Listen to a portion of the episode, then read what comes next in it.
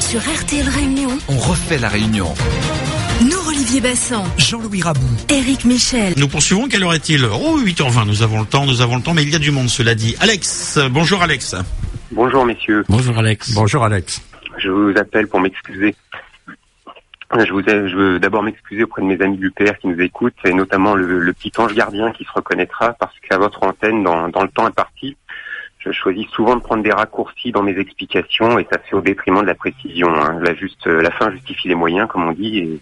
En tout cas, je vous assure que je reste intègre et de bonne foi, et tellement intègre et de bonne foi que je veux m'excuser auprès de vous maintenant. Parce que mardi, je vous disais qu'au Royaume-Uni, le sujet de l'immigration n'avait pas été un sujet pendant la campagne du Brexit. Bon, c'est vrai que les médias anglais sont beaucoup moins focalisés que les médias français sur cette question, hein. mais c'est vrai aussi que le sujet est loin d'avoir été inexistant, je le reconnais. En l'occurrence, on a un sondage maintenant qui est très complet, qui a été réalisé le jour du référendum par l'Institut Ashcroft, un institut anglais, et qui nous apprend des choses intéressantes. On a un tiers, 33%, hein, de ceux qui ont voté pour le Brexit, qui l'ont fait en premier lieu pour retrouver le contrôle de l'immigration et des frontières. Donc ça vous donne euh, raison sur ce point, je pense à M. Rabou notamment. Euh, mais euh, on a quand même la moitié, 49%, qui ont d'abord voté le Brexit pour que les décisions concernant le Royaume-Uni soient désormais prises au Royaume-Uni. Donc en clair, j'ai sous-estimé le sujet migratoire, mais ça ne retire rien au fait que les Anglais ont surtout voulu retrouver leur souveraineté et leur capacité de décider de leur avenir par eux-mêmes. Alors les chiffres que je vous donne, vous les trouverez sur le site de l'Institut, hein, c'est euh. Bon, deuxième enseignement du sondage, très important.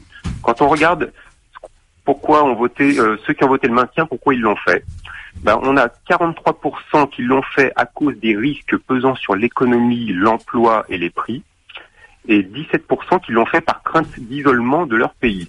Donc en fait, on a parmi les gens qui ont voté le maintien, au total, ça nous fait 60% qui l'ont fait principalement par peur.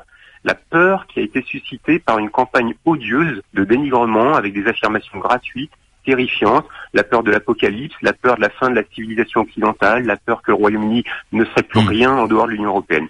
Et il y en a seulement 9% des Anglais qui ont voté euh, qui, pour le maintien, qui se sont dit profondément attachés à l'Union européenne.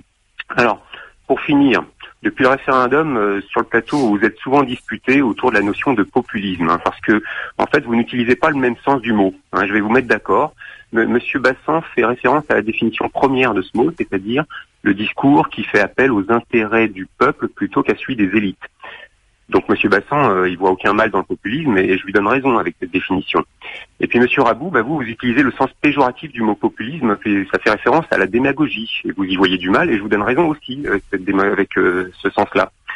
Mais quand on voit en Angleterre que vous avez deux camps, le camp qui a expliqué pourquoi les traités européens sont nocifs aux Anglais, pourquoi on ne peut pas les modifier, pourquoi la liberté passe par une sortie de l'Union européenne, hein, et ben, et puis vous avez l'autre camp euh, qui a, qui a fait qui n'a fourni aucune preuve, qui a fait qu'agiter la peur, euh, comme le fait un dictateur, et qui continue encore de le faire après, après le scrutin. Alors, selon vous, Monsieur, Bass, Monsieur Rabou, pardon, euh, dans, dans quel camp de se trouve conclure le, Alex, s'il vous plaît. dans quel camp se trouve le populisme hein Hmm. Euh, D'accord, et il va vous répondre dans un instant. Merci, bonne journée Alex, à plus tard.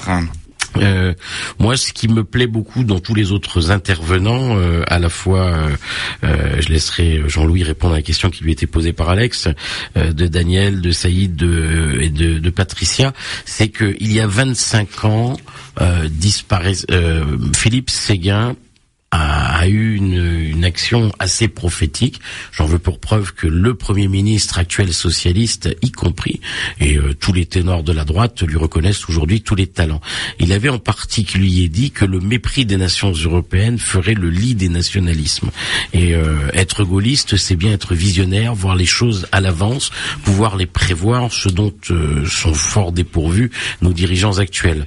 Donc euh, voilà, je pense que le, le, le gaullisme, par la voix de Philippe Séguin, le gaullisme social, et non pas le nationalisme, l'amour de la nation, euh, donc d'une Europe unie des États, euh, me paraît euh, de plus que jamais d'actualité. Puis je terminerai simplement sur un fait d'actualité extrêmement important par rapport à la question que posait Patricia tout à l'heure, c'est de faire transférer les, les, migrants qui sont à Calais, c'est ce qui va se passer juridiquement à Douvres, tout simplement, puisque les accords du Touquet devenant nuls et non avenus, eh bien ces migrants qui sont passés par la France parce qu'ils souhaitaient aller en Angleterre, là où le travail est plus facile, il a raison Alex, le, le fait migratoire va enfin revenir sur le devant du débat.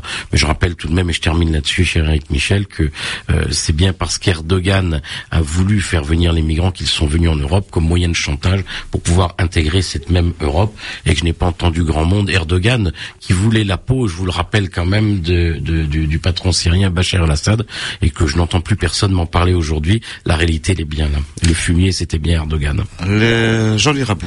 Moi, je crois que pour l'instant, euh, François Hollande ne souhaite pas remettre en question les accords euh, du Touquet.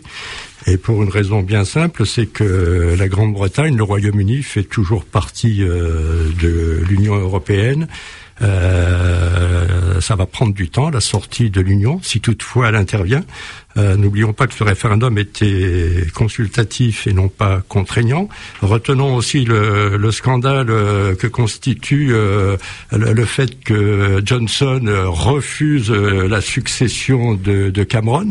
Il était le leader des pro-Brexit et là il a l'impression, passez-moi l'expression très vulgaire, de faire dans son froc. Mais le problème c'est que c'est pas très sympathique pour ceux qui ont choisi de quitter l'Union européenne et qui apparemment commence à s'en mordre euh, les doigts aujourd'hui. Euh, Patricia, pourquoi l'Angleterre? Ben Parce que hors de l'Union européenne ou dans l'Union européenne, euh, la Grande-Bretagne reste et restera un partenaire économique très important, que ce soit pour la France, pour l'Allemagne et pour les autres pays. Et puis on ne peut on peut quitter l'Union, c'est pas pour autant qu'on doit se faire qu'on doit se faire la, la guerre.